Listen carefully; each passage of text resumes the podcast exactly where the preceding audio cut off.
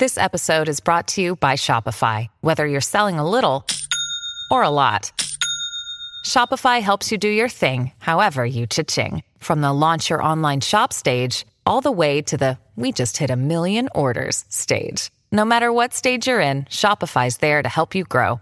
Sign up for a $1 per month trial period at shopify.com slash special offer, all lowercase. That's shopify.com slash special offer.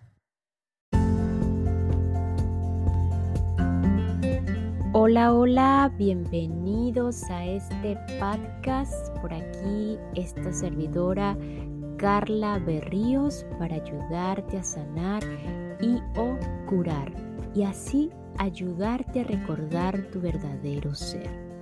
Ese ser infinito, divino, de la cual todos somos partes. Muchísimas personas me preguntan que aún tienen dudas en cuanto a lo que es el verdadero ser cómo hacen. Y es un camino totalmente individual, es, eh, no es un trabajo, es simplemente yo lo considero como, como algo en el que cada uno de los seres humanos está destinado a recordar, a, a conectar. Y es de manera individual, existen muchísimos caminos para llegar allí deseo de verdad en todo, de, todo corazón que, tú estés, si estás aquí, lo considero y voy a ser honesta, si estás aquí escuchándome, es porque ya estás en ese, en ese inicio o sin, sin, si no lo sé, puedo estar equivocada, estás ya súper encaminado, encaminada. Pero si estás escuchando esto, es porque ya estás allí en esa búsqueda, en ese recordar, estás afianzando todo eso que ya sabes sobre ti, sobre tu verdadero ser, que va más allá de estos cuerpos, de estos nombres. Y, quizás ya tú encontraste ese camino o estás navegando en esas diferentes olas que, que, me gusta llamarlo así y todos en el mismo nivel. Aunque muchas veces en, este, en estos episodios hemos escuchado eh, versiones de Gerardo Smelling, sobre todo, que es el que más se ha acentuado acá, eh, y de David Hodgkin también, en que cada uno está como en un nivel de conciencia diferente o que cada uno está en niveles diferentes. Y eso es más que todo para poder eh, darle como una lógica a esa mente egoica que no podemos negar que está allí, esa, esa esa personalidad que todo y cada uno tenemos que a veces son únicas, son personalidades únicas y diferentes. Entonces eso es como para darle la lógica en que, en que hay unos niveles y que, cada uno está en un nivel de conciencia diferente y tal. Pero ya hay una parte metafísica que es, que es algo intangible e invisible y es muy profundo, y quizás creo que me estoy metiendo muy profundo, pero en la que ya no hay, no hay ese, como tal esa denominación de niveles y como de, de que algunos están en una escala superior o una escala inferior. Podemos decir que como humanos podemos estar en esas escalas, como humanos, como personalidades podemos tener ciertos niveles diferentes y sobre todo de conciencia, pero cuando vamos a la esencia, al origen, a la raíz, todos absolutamente estamos en el mismo en el mismo nivel del mar, como siempre lo digo, sobre el mismo hilo de la atemporalidad. Pero si estás aquí es porque seguro ya estás en ese recordar. Y pues deseo de todo corazón que, que continúes allí, porque allí es donde está el amor, está la paz y la felicidad. Y eso, eso es, como lo decía, totalmente individual. Eh, hoy vamos a continuar con eh, la lectura de un libro de una mexicana de la cual admiro muchísimo y honro y bendigo porque ese libro lo leí hace, por primera vez lo leí hace muchísimo tiempo, apenas tenía mi primer hijo y estaba, yo estaba como que, wow, pero en aquella oportunidad eh, recuerdo claramente que lo leí como, como hija, y recuerdo que este, seguro mi mamá y mi papá pueden escuchar esto porque sé que ellos están pendientes. Recuerdo claramente que en esa oportunidad lo leí como hija y lo que hice fue como quería como como que mi papá y mi mamá se dieran cuenta de lo que ellos estaban haciendo. Pero pero, eh, nadie lo entendía, mucho menos ellos lo iban a comprender.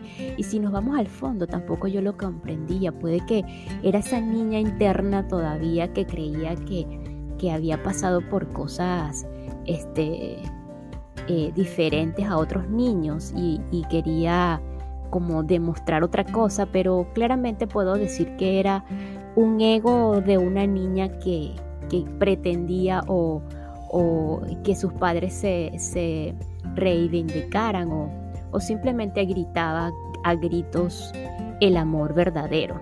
Y no quiere decir que los padres, mi papá y mi mamá, no me aman y no me amaban y, y no me aman en este momento pero a veces entre las experiencias, pues eh, siempre lo digo, tenemos que ser brutalmente honestos y así podemos ver nuestras evoluciones. Hoy puedo decirlo a, toda, a toda voz y a todo pulmón, este, porque ya, nos, ya siento que no es necesario ocultar nada, ya, ya he pasado por etapas en la vida en que tú ocultas todavía tus pensamientos, pero a, medida que tú vas en ese trascender, te das cuenta que no es necesario ocultar. Pero no, ojo con esto, no digo que este, si tú estás ocultando algo en este momento y yo, y yo ya yo no oculto nada, no, todavía hay eh, pensamientos ocultos, pensamientos secretos, que aún no los veo, están en el inconsciente este, y, que, y que tú si estás todavía en esos pensamientos ocultos, pues estás mal, no, como digo, cada uno en su, en su ola. Entonces, en aquel momento cuando leí por primera vez Tu hijo, tu espejo, pues lo leí como hija. No me, no, no me, no me puse a reflexionar en ningún momento cómo yo estaba haciendo el papel con, con mi hijo, que era el único que tenía en ese momento, el primer hijo. Y pues en el transcurso de los años ese libro siempre lo he tenido y siempre está allí para, para ver. Y pues a medida que, uno va avanzando en la relación como padre, como madre, pues eh, vamos encontrando de los hijos oasis o, o maestros que menciona Marta Alicia. Y pues eh, entramos en esa otra, en esa nueva búsqueda y en ese, mira, eh, ¿qué dice ella de esto? ¿Qué puedo hacer acá? Entonces a Marta Alicia le agradezco enormemente porque ese libro ha sido como una guía para mí. Se ha mantenido siempre y lo he recomendado siempre. No se imaginan las veces que yo lo he reenviado eh, y lo he recomendado a las otras personas que hoy día no lo sé si lo han tomado o no, pero siempre, siempre yo lo recomiendo a todos los que son padres y a los que no son padres siempre se los he recomendado como hijos porque a veces no comprendemos esas situaciones de nuestros padres y este libro nos ayuda a comprender cuando, o sea, cuando lo leemos como hijos nos ayuda a comprender a nuestros padres. Entonces, este, hoy vamos a continuar eh, con esta secuencia si, no, si estás por primera vez en este episodio, estamos haciendo lectura de manera práctica de un libro que se llama Tu hijo, tu espejo, un libro para padres valientes.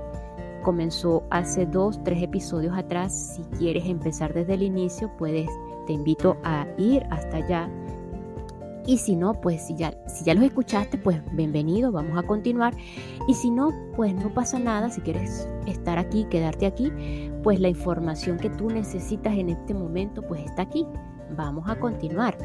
Entonces, en el episodio pasado habíamos quedado que existe una gran diferencia entre guiar y aconsejar a un hijo en algo. Que por su experiencia el padre sabe más, entre comillas y forzarlo, presionarlo o condicionarlo para que se dirija por el camino que el padre o la madre supone que es el mejor. Cuando te encuentres a ti mismo insistiendo demasiado, presionando mucho o muy enojado porque tu hijo no accede a hacer algo que tú quieres que haga, vuelve la mirada hacia ti mismo y revisa cuál es esa parte de tu propia historia que estás tratando de resolver a través de él. Es tan fuerte a veces este mensaje que aun cuando los padres o uno de ellos ha muerto, el hijo puede seguir sometido a este decreto, realizando actividades que en realidad no desea, convirtiéndose en una extensión del padre muerto, o el cual ya no puede satisfacer sus aspiraciones. Algunas veces esto se cumple más allá de decisiones como la vocación a los pasatiempos, es decir, que se extiende no solo al hacer, sino también al ser. Ser como el padre o madre hubiera querido ser y hasta contraer matrimonio con el tipo de persona con la que el padre o madre hubiera querido casarse. El meollo de este asunto es así de claro. Aun cuando eres el padre o la madre, no tienes derecho a exigir, ni siquiera a, esperar que tus hijos sean una extensión de ti mismo, de ti misma, que ellos cierren sus asuntos inconclusos y curen tu frustración y amargura. Curar la propia historia le corresponde a cada quien siempre hay formas de hacerlo.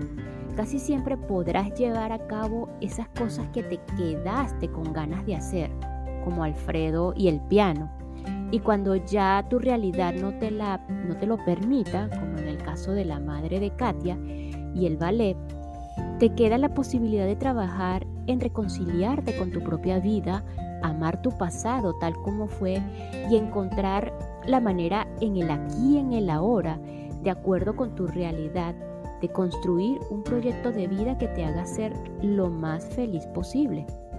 Esto es real, esto se puede hacer. Y si para lograrlo requieres de ayuda profesional, adelante, búscala.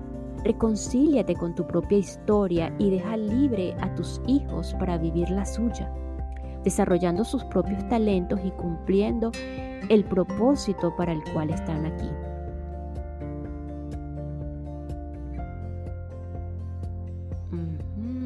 Em, aquí, ok, continuamos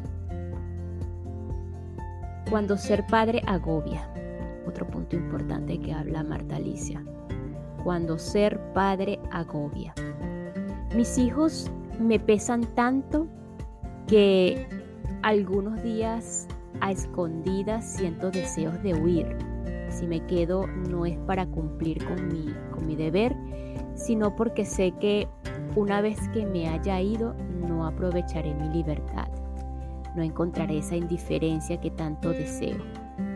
Sé por experiencia que no descansaría hasta saberlos en paz, responsables de sí mismos, felices, si es posible. Valiente mujer al atreverse a escribir algo así y mostrar abiertamente un sentimiento que en algún momento de nuestra vida todos los padres experimentamos Decía una amiga abrumada con su bebé de nueve meses y su hija de cuatro años, ay Marta, ¿cómo quisiera que ya crezcan y se casen? Es cierto que esta es una anécdota curiosa que puedo, puede provocar risa. Sin embargo, cuando la cuento en público, no son las risas, sino las múltiples reacciones de asombro y desaprobación. Marie Cardinal, es el escrito anterior, la llave en la puerta. Argos Vergara, Barcelona, 1990. Em,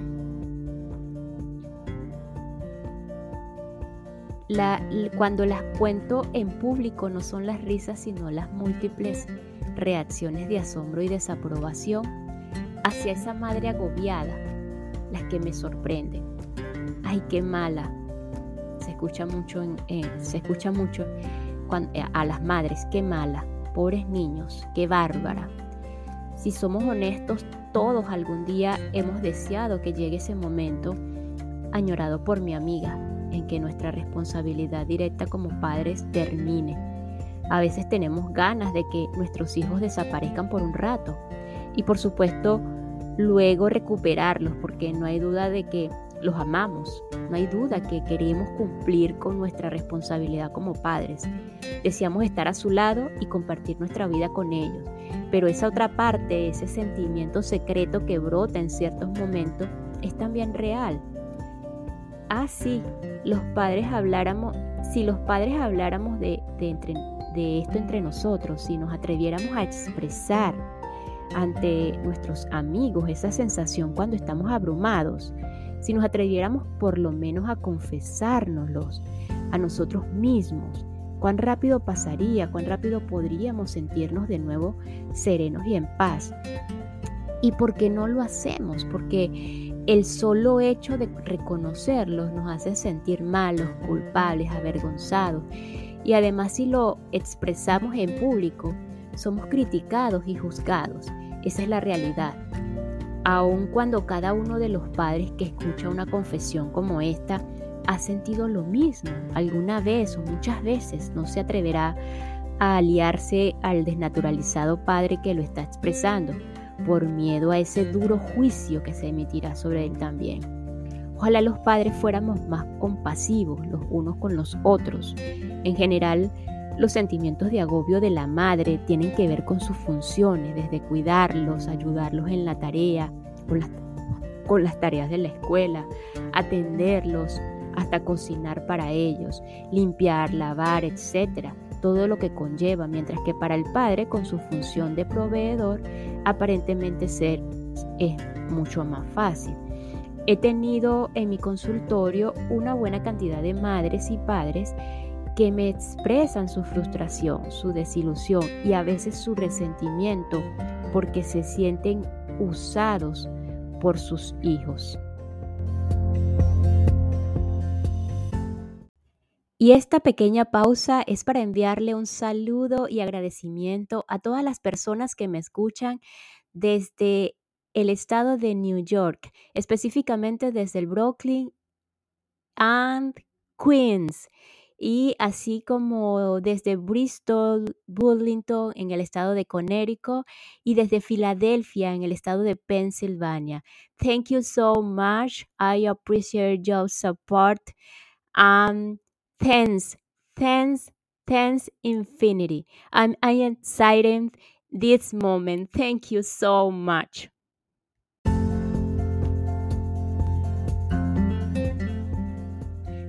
He tenido en mi consultorio una buena cantidad de madres y padres que me expresan su frustración, su desilusión y a veces su resentimiento porque se sienten usados por sus hijos.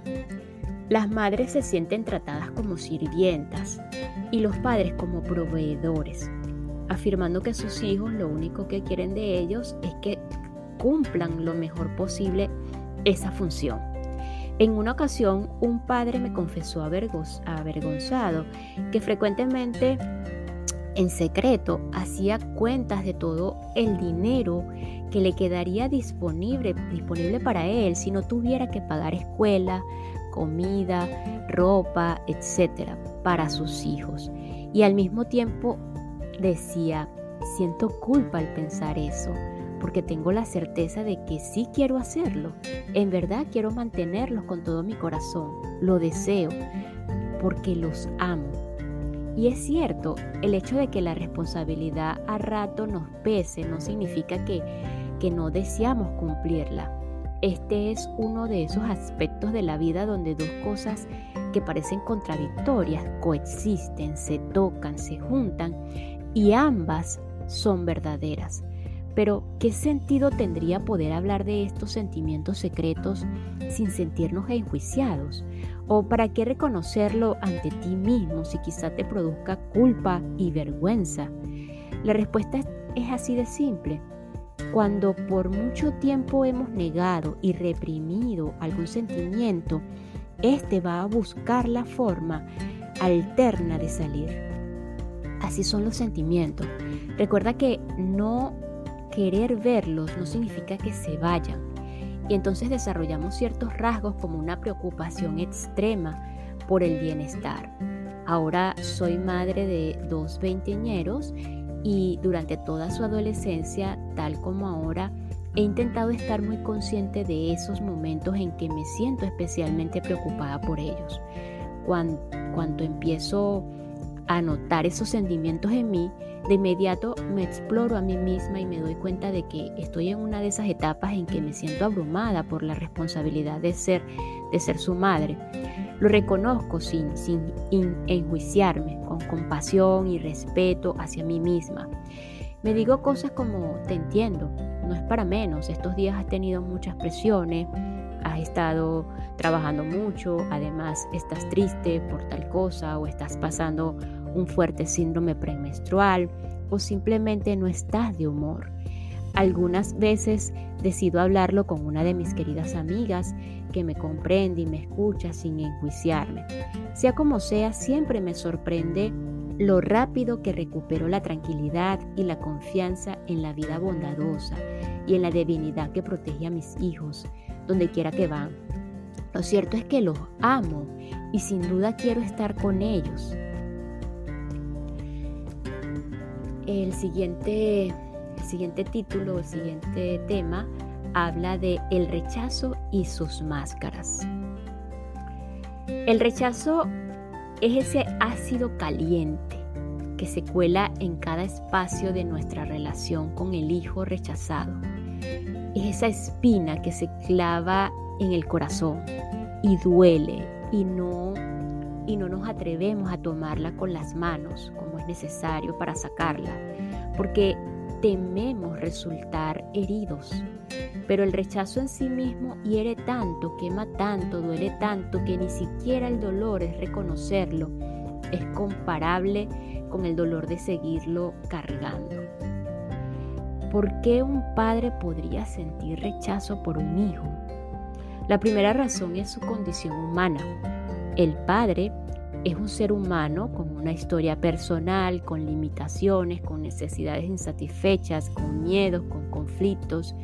Un padre puede sentir rechazo hacia un hijo, eso es verdad, por razones a veces muy simples y a veces dramáticas, pero mientras más claro esté ese sentimiento para el padre y más pronto lo reconozca, más pronto podrá hacer algo para curarlo y dar paso al amor. A continuación expongo las situaciones de rechazo del padre hacia el hijo que en mi práctica profesional he encontrado más comúnmente. En primer lugar, ser del sexo opuesto al que el padre deseaba. Ser del sexo opuesto al que el padre deseaba. Tú debiste ser hombre, repetía constantemente su padre a Patty, desde que era una niña, una pequeña niña. De hecho, a veces la llamaba cariñosamente mi muchachito. Ella lo acompañaba a todas esas actividades que los hijos varones comparten con sus padres, como el fútbol, la cacería y la pesca. Cuando se presentó a consulta, Patty estaba casada desde hacía cinco años y los problemas con sus ovarios y matriz que la aquejaban desde la adolescencia habían alcanzado niveles de gravedad. No había podido tener hijos a pesar de, sus los múltiples tratamientos médicos y su menstruación era un desastre que aparecía siempre de forma inesperada, inconstante y acompañada de innumerables molestias y dolores. Su estado emocional era insufrible eh, plagado de cambios abruptos entre la tristeza, el coraje, la amargura y el miedo. Su esposo estaba a punto de dejarla. No soportaba más los arranques de su, de su mujer y estaba profundamente desolucionado por no tener hijos. Pero, ¿cómo puede una mujer embarazarse, sentirse feliz y tranquila, poseer órganos reproductores sanos y funcionales cuando cada una de sus células tiene un registro o tiene registrado el mensaje soy un error, soy equivocada siendo mujer, soy inadecuada, debería ser hombre. Eso sería lo correcto. A estas alturas de los avances médicos y científicos, sabemos de sobra la importancia que tiene el aspecto psicológico como determinante de una enfermedad o una disfunción orgánica. Y como las mujeres que rechazan, eh, que rechazan en una importante medida su feminidad, su feminidad, de forma inconsciente por lo general, presentan problemas en los órganos y funciones corporales que precisamente tienen que ver con la femineidad. Patty acudió a terapia por indicación de su ginecólogo y afortunadamente llegó cuando llegó cuando a Rubén, su marido, le quedaban todavía un poco de esperanza y un poco de energía para apoyarla, por última vez, entre comillas, como él mismo había dicho. Ella, por su parte, estaba dispuesta a seguir pagando cualquier precio material y moral con tal de tener un hijo y sentirse feliz siendo quien era. Esos recursos son el potencial idóneo para un trabajo terapéutico profundo y comprometido como el que Patty realizó para reconciliarse con su feminidad, con sus órganos y su cuerpo, hermoso por cierto. Tenía que abrazar a su propia niña interior y decirle lo valiosa que era siendo mujer.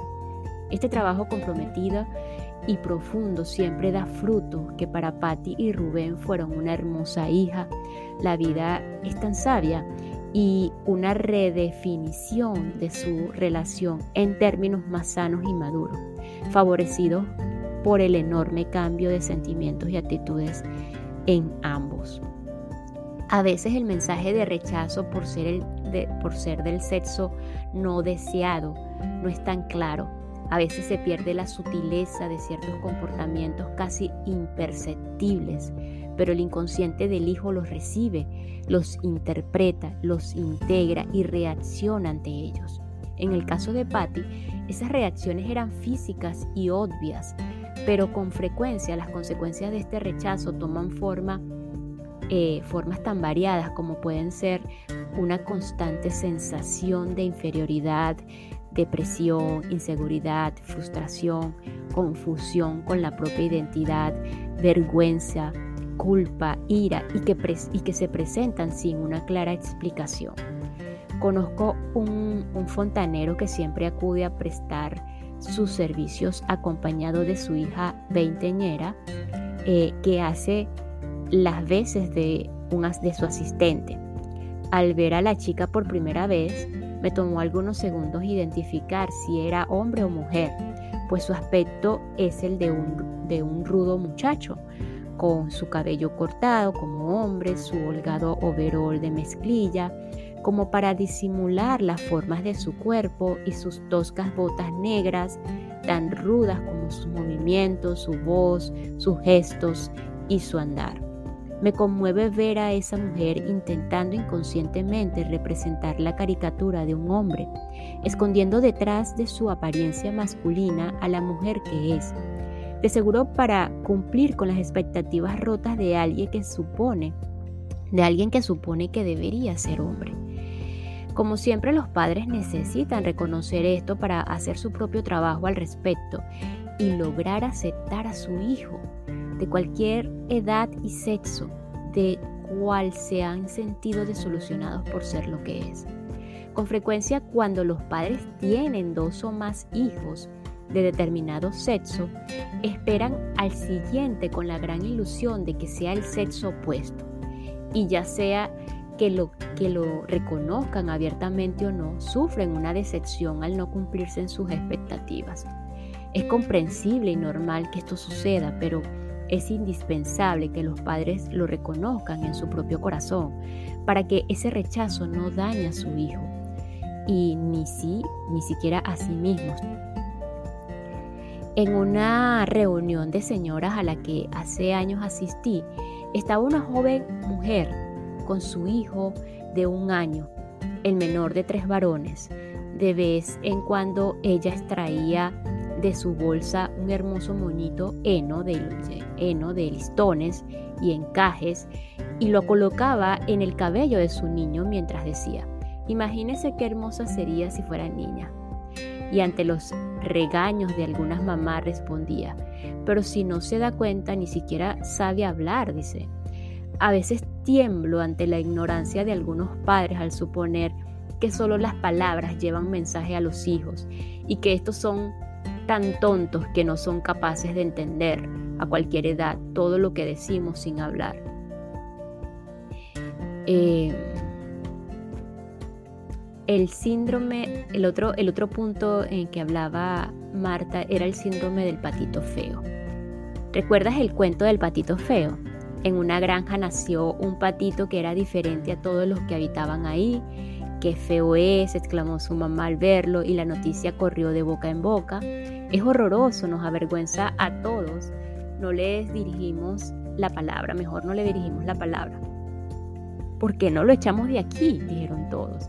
En efecto, el infeliz patito se vio siempre solo, todos, los, todos lo despreciaban, no tenía ni un solo amigo, se burlaban de él, le picaban, le quitaban la comida e, y encima de todo tenía que soportar insultos se intentaba si, si intentaba protestar.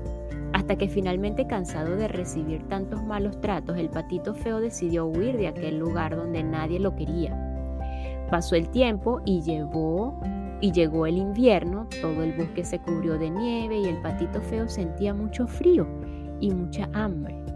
Un leñador que pasaba lo encontró sobre la nieve, la nieve temblando de frío y lo llevó a su cabaña, donde tenía una gallina y un gato, los cuales en cuanto vieron al patito eh, comenzaron a molestarlo y darle y a darle los peores tratos. A pesar de que el patito hizo cuanto pudo para conseguir su amistad, el gato lo arañaba y la gallina lo picoteaba cruelmente. Así el patito feo tuvo que huir de la cabaña y, y caminó sin saber a dónde ir, ir hasta que encontró una cueva en el bosque. En ella pasó el resto del invierno, era mejor para él estar ahí a soportar más desprecio. Pasó el invierno, llegó la primavera y el patito feo salió a tomar el sol, pero de repente se ocultó lleno de miedo al ver pasar a un grupo de hermosas criaturas que nadaban con una gran elegancia y belleza. No quiero que me vean, pensó, son tan hermosos que seguro se reirán al verme. Pero en ese momento el más, el más majestuoso se le acercó y le dijo, ven con nosotros, somos tu familia, tú eres un cisne también. Entonces el patito se contempló en el espejo del agua y se maravilló al verse. Había crecido convirtiéndose en un hermoso cisne. En ese momento comprendió que había nacido por, por error en el nido de una familia de patos, al cual por accidente había rodado el huevo del cual provino. Entonces supo que no era feo, como todos habían dicho, y comprendió que el rechazo que sufrió y, debió, y se debió solamente a que era diferente. Se alejó muy feliz en compañía de sus hermanos y sus amigos que lo aceptaban y lo respetaban. Al fin se sintió querido. Entonces muchísimas familias tienen en casa un patito feo. Ese hijo diferente que es percibido así no solo por los padres, sino por toda la constelación familiar, formada por los hermanos, abuelos, tíos, primos, con frecuencia también por los maestros, los amigos de los padres, la comunidad religiosa a la cual pertenece la familia y hasta por la sociedad misma con todo el peso que ejerce sobre aquellos, sobre aquellos miembros que son diferentes. Este síndrome del patito feo se manifiesta en diversas formas, pero sea cual fuera, siempre lleva implícito el mismo mensaje para el hijo. No me gustas. Ser de piel, ojos y cabellos oscuros en una familia que hipervalora el cabello, los ojos y la piel clara, ser mal alumno en, en, una familia de gente inteligente y brillante, ser pobre en una familia de ricos, ser rico en una familia de pobres, ser irresponsable en una familia de súper responsables, vestir mal en una familia que viste bien, ser libre en el pensar y el actuar en una familia de rígidos, ser feo en una familia de bellos, o simplemente ser demasiado gordo o demasiado flaco, ser chaparro, desgarbado, homosexual, hippie, rebelde o cualquier otra característica que salga de los parámetros familiares y sociales, y en pocas palabras por ese hijo diferente los padres pueden sentirse avergonzados ante el resto de la familia y ante otras personas que podrían pensar que como, que como padres no están funcionando adecuadamente. Una madre me decía que realmente le preocupaba a su hijo de 13 años al que presionaba constantemente de una, de una manera impresionante, corrigiendo todo lo que él hacía, cómo y cómo y qué comía, su forma de caminar, hablar, vestirse, moverse, una y otra vez durante cada día de los últimos tres años. La madre justificaba su actitud diciendo, eh, este muchacho está tan flaco, camina tan jorobado, se viste tan mal, es tan desgarbado, que realmente me preocupa que cuando crezca ninguna mujer lo va a querer. Por eso lo presiono para que coma bien, camine bien, hable bien, se vista bien. ¿Sabes una cosa? Ese muchacho no necesitaba crecer para que las mujeres lo rechacen, puesto que la primera mujer importante en la vida de un hombre es su madre. Ya lo rechazaba, ya se encargaba de decirle cada día no me gustas, lo que eres está mal, lo que está bien es lo que no eres. Y vaya que si en algún momento de su vida un hombre puede ser flacucho y desgarbado, es a los 13 años.